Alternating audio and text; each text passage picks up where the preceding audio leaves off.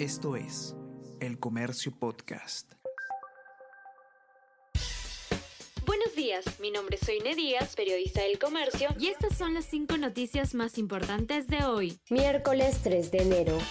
Muere el número 2 de Hamas durante ataque de un dron israelí en Líbano. Cofundador de ala militar del grupo terrorista, pereció en la detonación ocurrida en una oficina en suburbio del sur de Beirut. Más de 22.000 palestinos han fallecido en la franja de Gaza por los bombardeos de Israel en los últimos tres meses.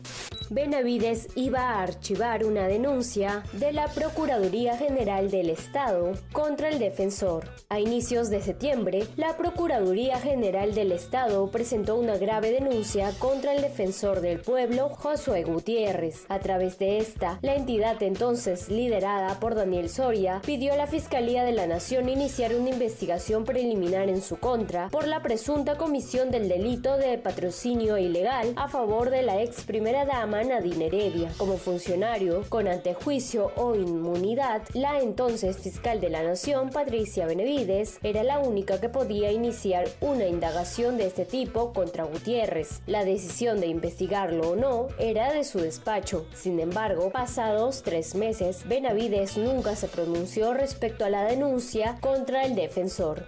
Más de 200 fiscalizadores denuncian despidos arbitrarios en la Victoria. A través del gerente municipal Enrique Ocrospoma, este municipio señala que los contratos de locación concluyen al año y no se renuevan automáticamente. Sin embargo, los fiscalizadores denuncian que muchos de ellos no cobran sus honorarios desde el mes de noviembre. Además, que uno de los trabajadores de secretaría que se encuentra en calidad de discapacitado fue de baja.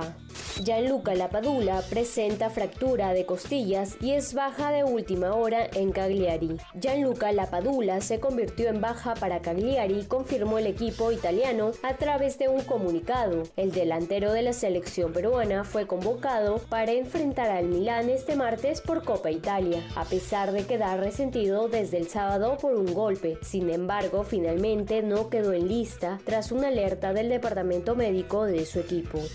La rectora de Harvard dimite al verse envuelta en caso de plagio y antisemitismo. La rectora de la Universidad de Harvard, Claudine Gay, anunció este martes su dimisión tras verse envuelta en la polémica por sus declaraciones del mes pasado sobre el antisemitismo ante el Congreso de Estados Unidos y por unas recientes acusaciones de plagio en su trabajo académico. Gay, la primera rectora negra de Harvard, fue sometida a por su gestión de la comunicación institucional en torno a la guerra entre Israel y Hamas.